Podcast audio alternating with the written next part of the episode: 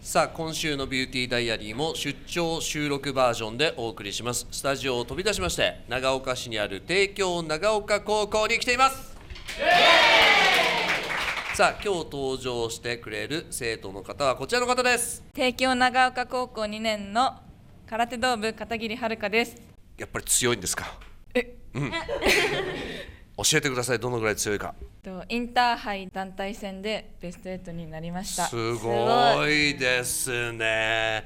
今日はあのラジオを通して県民の皆さんに紹介したい友人がいるということなのでちょっとお願いします、はいえっと松川亜美と いう部長部長、い部長松川亜美部長前の方にどうぞ部長部長じゃあ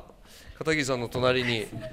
じゃあ片桐さんなんでこの部長を紹介したいと思ったんですか誰も見たことないくらい優しいんですけど面白くてうんモノマネができますモノマネができる。いえ、モノマネ。モノモノマネ聞きたい。じゃあ松川亜美さん、ちょっと一言ラジオをお聞きの皆さんにご挨拶を自己紹介からねてお願いします。帝京長岡空手道部部長松川です空手道部の部長がこれからモノマネを披露してくいれやます。全然似てないです本当いにや大事これ振りだな振りだな。あー怖いじゃあ振りだぞ振り。では楽しみだなではよろしくお願いいたします。三二一九。おいのび太野球しようぜあの それでは帝京長岡高校空手道部部長松川亜美がお届けするモノマネシリーズパート23219野 球ちょっと待って待ってパート2はちょっとないです私は今何やったのいやちょっといや思いつい部たのはちょっと長今何だった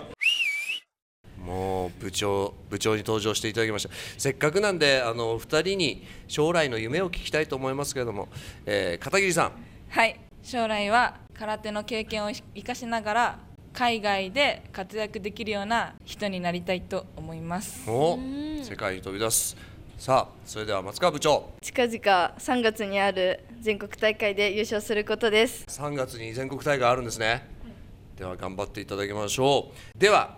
私のピカイチ宣言をお願いしますはい今年は高校生活最後の年なので勉強も空手も悔いのないように笑顔で終われるように頑張りたいと思いますぜひ帝京長岡空手道部に来てくださいそれでは今日はこの辺でお相手は DJ ミノルクリスト池上サリーと帝京長岡高校の片桐遥と